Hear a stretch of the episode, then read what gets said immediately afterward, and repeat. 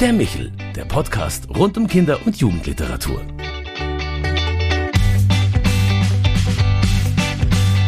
Herzlich willkommen bei Michel, unserem Podcast für Kinder- und Jugendliteratur. Mein Name ist Claudia Maria Pecher und anlässlich des 75-jährigen Jubiläums deutsch-israelischer Freundschaft möchten wir nach einem historischen Exkurs heute mit einer Kollegin über Klassiker der Kinderliteratur aus Israel sprechen. Bei mir zu Gast ist Dr. Hadassah Stichnote, Literaturwissenschaftlerin und Expertin unter anderem für deutsch-jüdische Kinderliteratur. Und ich freue mich, dass du da bist. Vielen Dank, dass ich hier sein darf. Sag mal, liebe Hadassah, was fasziniert dich persönlich an der Kinderliteratur von Israel und wie kommt man zu so einem Schwerpunkt?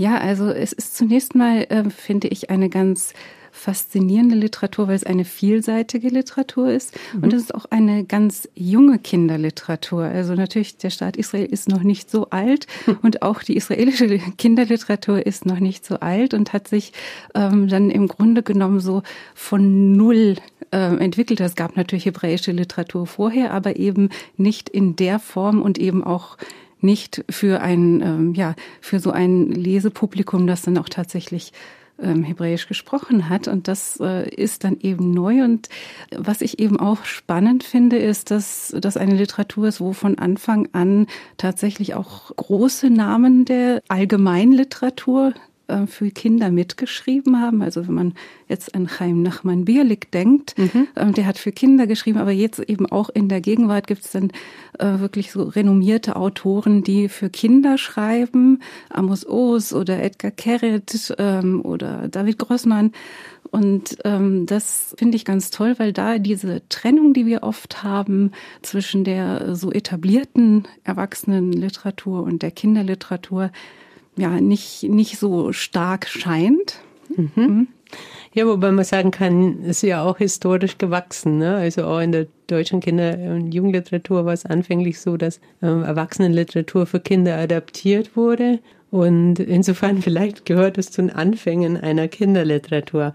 Als ich dich gefragt habe, welche Titel du dir unbedingt in einem Kinderzimmer wünschen würdest, die aus Israel kommen, da fiel sofort der Name Lea Goldberg und ihr Kinderbuch Zimmerfrei im Haus der Tiere. Warum?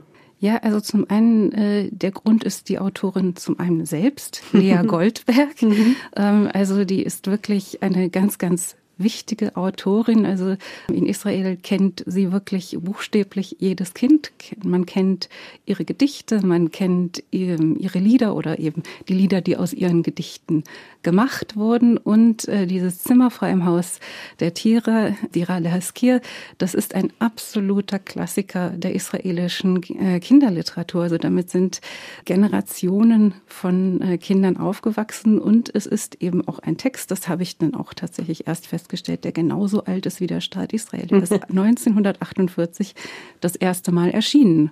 Der ist mehrfach wieder aufgelegt worden, aber die wirklich bekannte Fassung, äh, das ist die von 1970, ähm, die wirklich eben in Israel jeder kennt. Und ähm, das Schöne ist, dass wir sie jetzt in Deutschland eben auch haben mit anderen Illustrationen, aber eben auf Deutsch für uns zugänglich.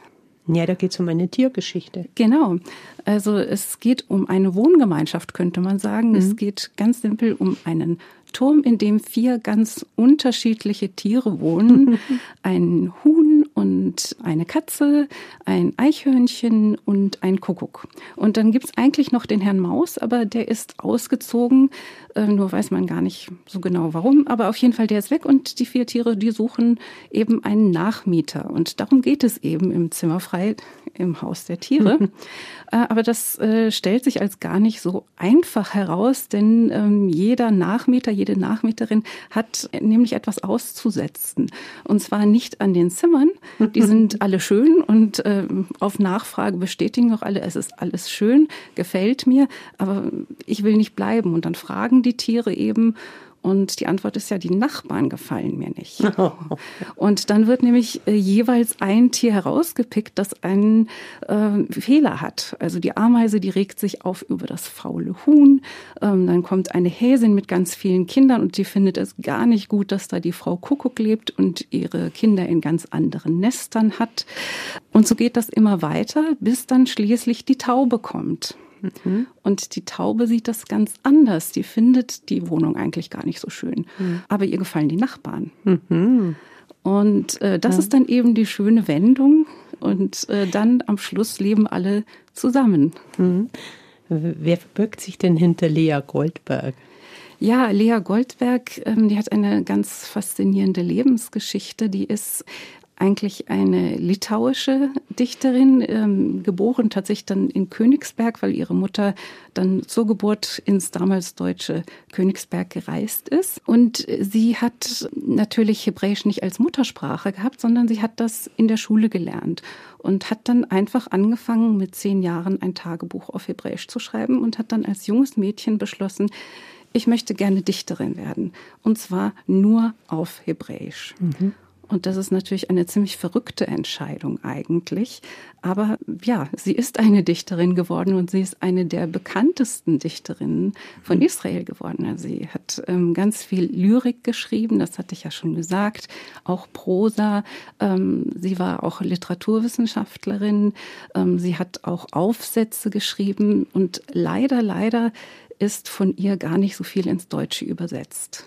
Aber das schöne Kinderbuch Zimmer frei im Haus der Tiere. Und warum glaubst du, ist die Botschaft heute noch aktuell?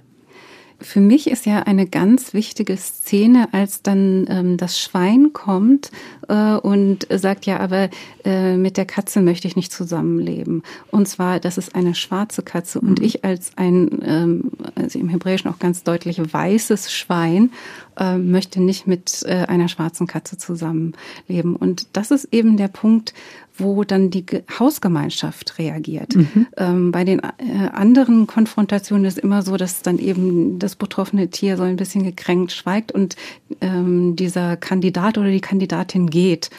Und da sagen aber alle hier, ähm, das geht nicht, raus mit dir. Und das, finde ich, ist eben auch äh, ganz wichtig, wenn wir jetzt ähm, auch auf die Situation in Deutschland schauen, ähm, wo es ja ähm, wo wir eben immer darüber sprechen, dass äh, rote Linien nicht überquert werden dürfen. Ähm, und genau darum geht es hier, dass es dann eben, wenn es in den Bereich von Rassismus geht, ähm, dass das dann nicht mehr eine individuelle Kränkung ist, mit der dann eben die Person klarkommen muss, sondern das ist ein Angriff auf die gesamte Gemeinschaft und die muss dann eben auch reagieren. Hm. Und das ist eben eine Botschaft, die eben auch in Deutschland, aber eben überall wichtig ist. Ja, das ist ähm, ein, ja, es geht, ähm, diese Botschaft ist immer noch aktuell, weil es natürlich um das Zusammenleben von ganz unterschiedlichen Leuten, mhm. sage ich mal, geht, äh, die irgendwie miteinander klarkommen müssen und möchten. Und da äh, sieht man eben so schön, äh, man hat die Wahl, man kann entweder die Individualität des anderen akzeptieren oder man kann eben sagen, das stört mich aber, ähm, das, ähm, das sind Fehler, damit kann ich nicht leben. Und dann funktioniert das Zusammenleben nicht. Und dieses, äh, ich finde das ganz spannend, dieses Bilderbuch, das wurde in Israel immer ähm, auch in Bezug gesetzt zur aktuellen politischen mhm. Situation natürlich 1948, als mhm. das erschienen ist, das war mitten im Krieg, mhm. wo es eben auch einerseits um Vertreibung ging mhm. oder ähm, ja, dass ähm, Kinder ihre Häuser verloren haben, aber eben auch ähm, war das, es war eine Situation, in der ganz viele Immigranten nach Israel gekommen sind, die dann eben auch in diese Gemeinschaft, in dieses Haus hinein mussten. Ähm, und diese Spannungen einmal nach außen hin und einmal nach innen hin, die gibt es ja weiterhin. Aber die gibt es natürlich nicht nur in Israel. Und deswegen ist das eben auch ein wichtiges Buch. Einen stark symbolischen Wert dieses Buch jetzt für diese 75 Jahre Israel. Und umso schöner, dass der Text von Miriam Bressler nochmal übersetzt wurde 2011 in dem doch damals noch sehr jungen Ariella Verlag erschienen ist und auch gleich zum Buch des Monats von der Deutschen Akademie für Kinder- und Jugendliteratur ausgezeichnet wurde. Jetzt hast du schon gesagt, es kommt in einem neuen Erscheinungsgewand. Inwiefern? Ja, es sind nämlich jetzt neue Illustrationen. Mhm.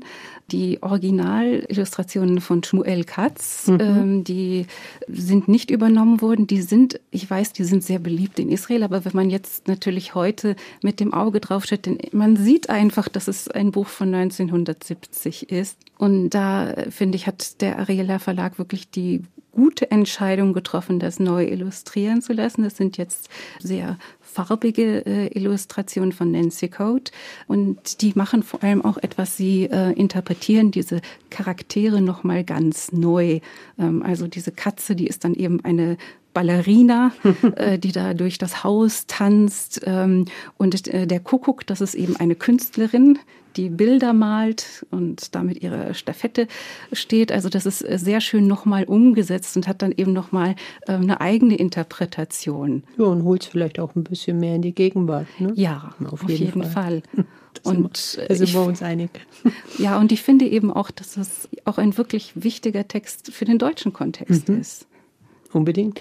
Ich finde es deswegen auch wichtig, wenn man mit Kinderliteratur aus Israel vielleicht als erstes auch Texte verbinden würde, die sich mit dem jüdischen Leben beschäftigen, die vielleicht einen religiösen Kontext haben. Das ist es ja aber irgendwie nicht so. Also es gibt ja genügend andere Texte.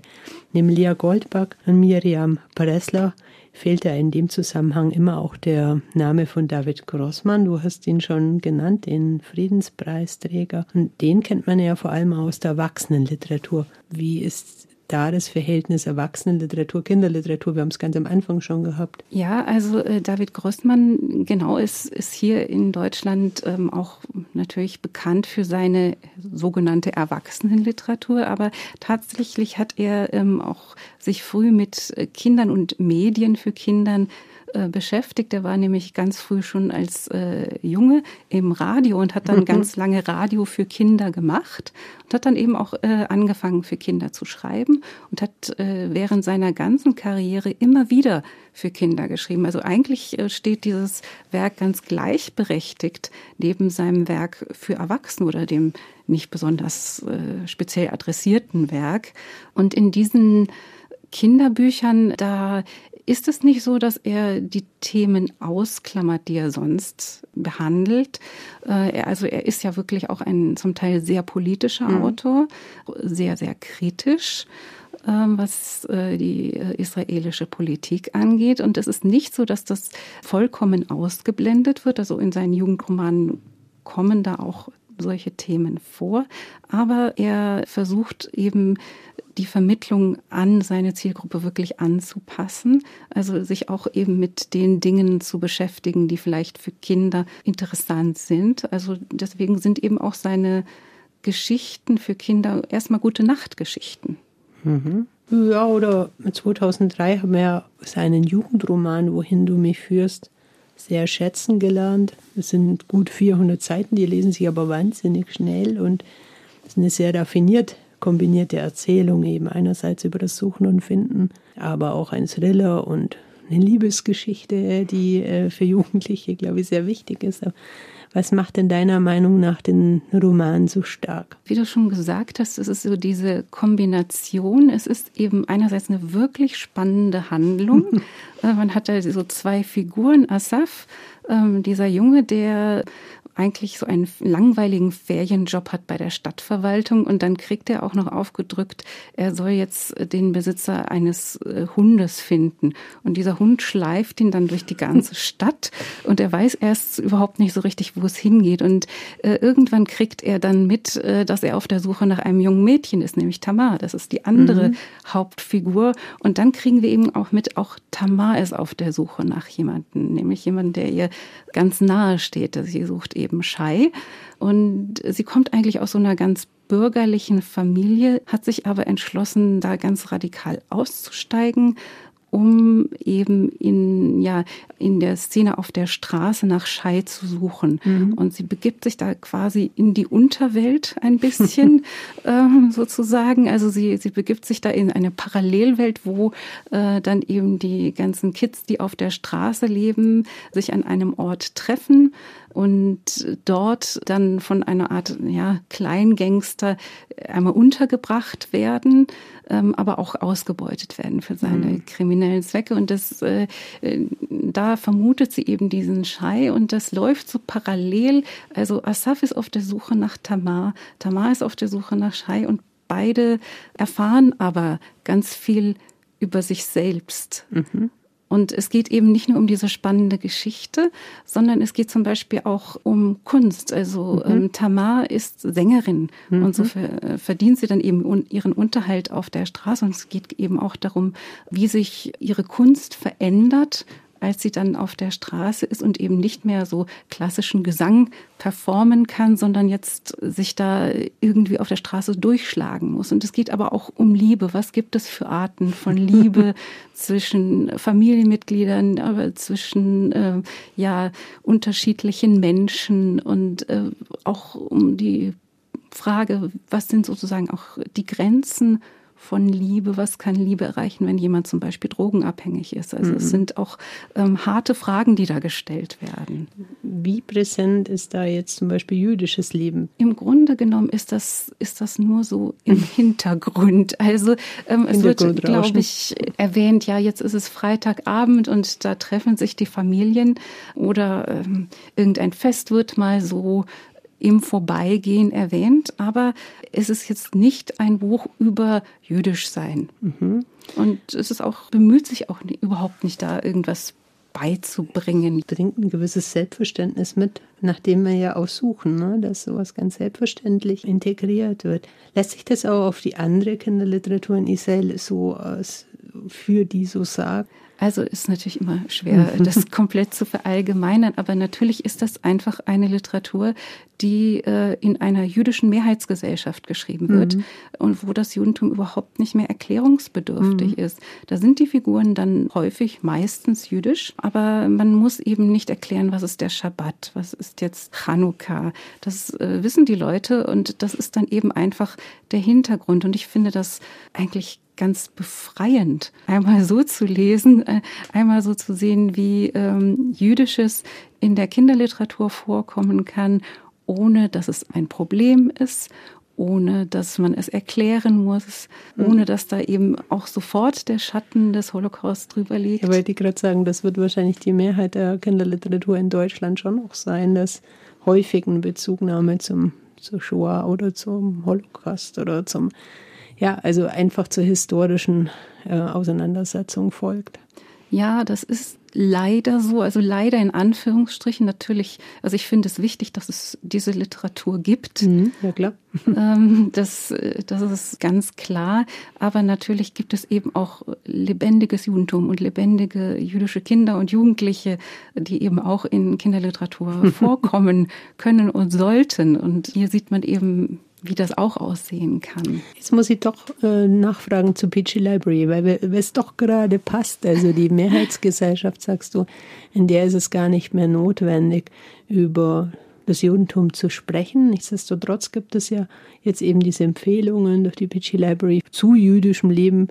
Wie, wie muss man das einschätzen? Offenbar gibt es doch Handlungsbedarf. Ja, vielleicht muss man es kurz erklären. Also mhm. die PJ Library, das ist ein Programm, das von der Harold Greenspoon Foundation ins Leben gerufen mhm. wurde, einer amerikanischen Vereinigung und hier vom Zentralrat der Juden gefördert wird, das sich an jüdische Familien in Gemeinden mhm. richtet, mhm. wo man sich anmelden kann und dann bekommt man eine bestimmte Anzahl von Büchern pro Jahr. Mhm ins Haus geliefert. Also das Kind kriegt die. Mhm. Und das sind eben Bücher mit jüdischen Inhalten, die auch häufig dann erklärende, also eigentlich immer erklärende ähm, Klappentexte dazu mhm. Haben. Und natürlich ist die Frage, ja, ich habe gerade gesagt, es ist so schön und befreiend, äh, wenn, äh, ja, wenn eben nicht erklärt wird. Aber es gibt natürlich wirklich in der jüdischen Gemeinschaft auch das Bedürfnis, Einmal nach jüdischer Erziehung, mhm. Ähm, dass jüdische Inhalte vermittelt mhm. werden über die eine, Literatur. Eine didaktische Literatur auch. Mhm. Nicht nur, mhm. aber es gibt natürlich auch äh, dann umgekehrt auch das äh, Bedürfnis, gesehen zu werden, mhm. repräsentiert zu werden. Mhm. Und ähm, wir hatten das ja gerade gesagt. Gemeinschaftsbildend. Genau, mhm. eben. Und in der deutschsprachigen Kinderliteratur kommen Juden meistens vor, wenn sie verfolgt werden. Mhm. Und das möchte man als jüdische Familie vielleicht auch nicht unbedingt seinem Kind als erstes präsentieren. Ja. Also ich denke, da ist noch ein großer Übersetzungsbedarf eben auch da. Ne? Ja. Mhm. Jetzt hatten wir es von Großmann gerade von seinem Jugendroman, aber äh, wie schon anklang bei dir, es gibt natürlich jetzt gerade das neue Bilderbuch Opa, warum hast du Falten, das bei Hansa erschienen ist und wo es nun mal um ganz andere Thematik geht, um einen Generationendialog. Was denkst du, warum ist ihm der Austausch zwischen den Generationen so wichtig? Ja, also das ist ja ein wiederkehrendes Thema. Mhm. Ich hatte ja schon gesagt, er hat diese gute Nachtgeschichten mhm. geschrieben. Da ist es dann meistens der Vater und dann später auch mal die Mutter, äh, die eben das Kind ins mhm. Bett bringt oder mit dem in Austausch geht. Und hier, äh, ja, wie es der Titel schon sagt, ist es der Großvater, mhm. der mit seinem Enkel im Café sitzt und äh, dann gefragt wird, warum hast du eigentlich Falten? Und dann reden sie eben darüber, wo die eigentlich herkommen. Das, ich glaube, dass das ein Thema für David Grossmann ist, weil er sich eben unter anderem auch ja sehr für den Frieden engagiert mhm. und äh, natürlich auch sich ein bisschen als Vermittler sieht, mhm. denke ich.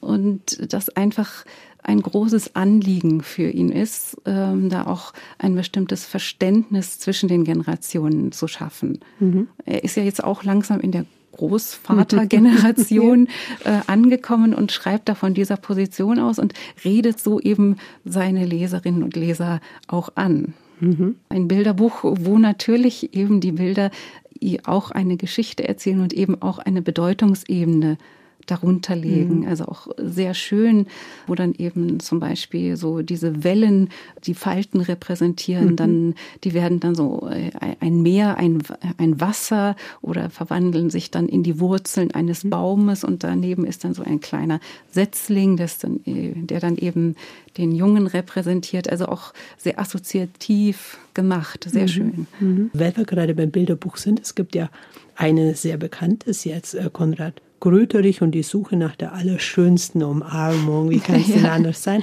von Oren Levy, gerade nominiert wurde zum Deutschen Jugendliteraturpreis. Ähm, eine verdiente Nominierung? Ja, also ich würde sagen, auf jeden Fall, also ich äh, finde, das ist absolut ein, ja, verdient.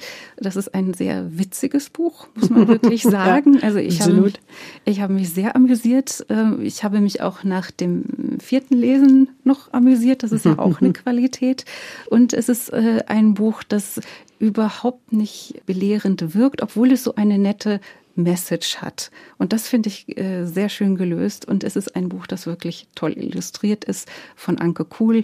Das äh, birgt natürlich irgendwie für Qualität. Mhm. Ähm, und das einfach ja gut funktioniert auf der bildlichen und der sprachlichen Ebene und dann diesen liebenswert, unliebenswerten Protagonisten Konrad Kröterich von Keks hat, mhm. der auf die hochfahrende Idee kommt, die beste Umarmung der Welt finden zu müssen. ja, kein wirklich sympathischer Charakter erstmal und hat ja auch ein prominentes Vorbild in Grahams Wind in den Weiden oder doch nicht? Die beiden haben natürlich äh, viel gemeinsam. Also sie sind beide aufgeblasene Kröteriche.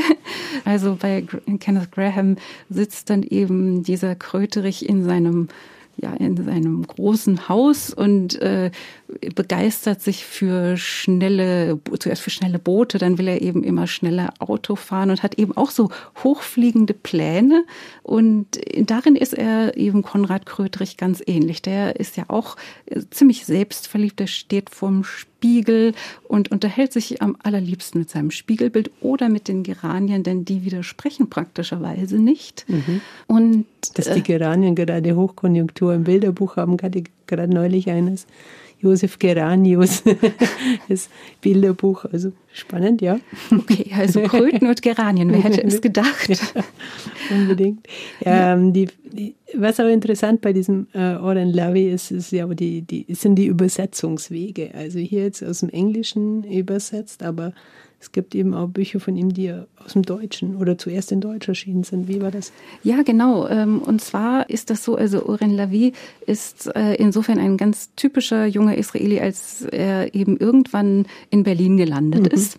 Er ist ja Musiker eigentlich, hat auch schon ähm, vorher Stückenregie geführt, also sehr vielseitig äh, und äh, ist dann irgendwann nach Berlin gekommen, um sein nächstes Album aufzunehmen. Und irgendwann dann ist wohl die Zusammenarbeit mit dem Antje Kunstmann Verlag entstanden und die haben natürlich einen ganz genialen Illustrator für ihn gefunden, nämlich Wolf Erlbruch. Ja, das Besser geht's kaum. Ja, ähm, besser geht's kaum. Und äh, auch noch einen fantastischen Übersetzer, mhm. nämlich Harry Rowold. Mhm. Ähm, Orinda, wie hat das ja, ja auf die idealen Startbedingungen. Ja, also besser, besser kann man ein äh, Kinderbuchdebüt wirklich mhm. nicht mhm. haben. Äh, und dann ist eben dieser Titel tatsächlich zuerst auf Deutsch erschienen. Mhm. Und Konrad Kröterich ist jetzt auch zuerst auf Deutsch erschienen. Natürlich Wolf Erbruch und Harry Rowold sind nun leider eben beide nicht mehr unter uns und zur Verfügung, aber dafür ähm, gibt es jetzt ein ganz äh, tolles anderes Team sozusagen mit Anke Kuhl für die Übersetzung und Matthias Jeschke, der das ganz wunderbar aus dem Englischen übertragen hat. Gibt es denn Lieblingsszenen von dir in diesem Buch? Ah ja, es gibt da so, es gibt da so eine Abfolge von Umarmungen, die finde ich ganz fantastisch, wo sich äh, Konrad Köthe sich auf den Weg macht und alle möglichen Tiere umarmt und kommt da in alle unmöglichen Situationen. Also zwischendurch ist er dann auch mal bei einem Storch gelandet, der ihn auch so ganz, ganz scharf anschaut und man sieht, dass sich Konrad Köterich denkt, dass das vielleicht nicht die beste Idee war. Aber dann äh, gibt es auch ganz andere Umarmungspartner, die ihn gar nicht mehr loslassen wollen mit ganz vielen Armen und oder ihn äh, möglicherweise sogar zum Fressen gern haben. Also ähm, es ist ein etwas doppelbödiger Humor, aber ähm, ganz fantastisch. Und äh, ich muss sagen, was ich auch ganz fantastisch äh, finde als Illustrationseinfall, ist eben einfach ein Krötrich in so einer Herrenunterhose. Das ist, das ist ein Bild, das ist so äh, irgendwie genial daneben, dass man irgendwie denkt, ja, den kann ich nicht ernst nehmen, aber gleichzeitig kann ich ihm auch nicht komplett böse sein. Mhm. So. Ja, man lässt dich auch ungern los in dem Gespräch, äh, weil du das so wunderbar schildern kannst. Aber wenn du jetzt auf die Entwicklung der aktuellen Kinderliteratur äh, ja, aus Israel oder jedenfalls sagen wir mal im deutsch-israelischen Kontext blickst, was würdest du dir noch mehr wünschen? Also ich würde mir natürlich noch mehr gute Übersetzungen wünschen. Wir haben ja wirklich äh, ganz fantastische Übersetzer und Übersetzerinnen, auch wenn jetzt Miriam Pressler nicht mehr dabei mhm. ist, aber äh, es gibt eben ganz viele tolle wie Anne Birkenhauer oder äh, Ruth Achlame und ich vergesse jetzt bestimmt ganz viele tolle, aber äh, ich würde mir wünschen, dass eben mehr übersetzt wird und vielleicht auch noch ähm, Texte, die wir noch gar nicht auf dem Schirm haben, die noch andere Perspektiven aufzeigen, ähm, eben auch von vielleicht von arabischen Schriftstellerinnen und Schriftstellern. Diese Perspektive gibt es ja auch und die sollte auch abgebildet werden. Und ich würde mir wünschen, dass eben diese Bücher eben auch tatsächlich zu einem Verständnis beitragen mhm. von diesem, ja, von diesem sehr schönen, aber sehr zerrissenen und komplizierten Land, das man eben nicht nur über Schlagzeilen verstehen kann. Und da sind Kinderbücher möglicherweise ein schönes Fenster. Also du hast heute auf jeden Fall deinen Beitrag geleistet. Liebe Adassa, ich freue mich, dass du zu uns gekommen bist und ich hoffe, dass wir noch das ein oder andere Buch gemeinsam in ferner Zukunft besprechen können oder vielleicht auch in naher. Vielen lieben Dank. Ich danke. Äh, und wenn Sie, liebe Zuhörerinnen und Zuhörer, Anregungen, Fragen oder Wünsche haben, bitte schreiben Sie uns einfach unter michel.michaelsbund.de. So bleibt mir Ihnen alles Liebe und Gute zu wünschen. Bis zum nächsten Mal, wenn es heißt Michel, der Podcast für Kinder- und Jugendliteratur. Das war der Michel, der Podcast vom katholischen Medienhaus St. Michaelsbund in Kooperation mit der Deutschen Akademie für Kinder- und Jugendliteratur. Produziert vom Münchner Kirchenradio.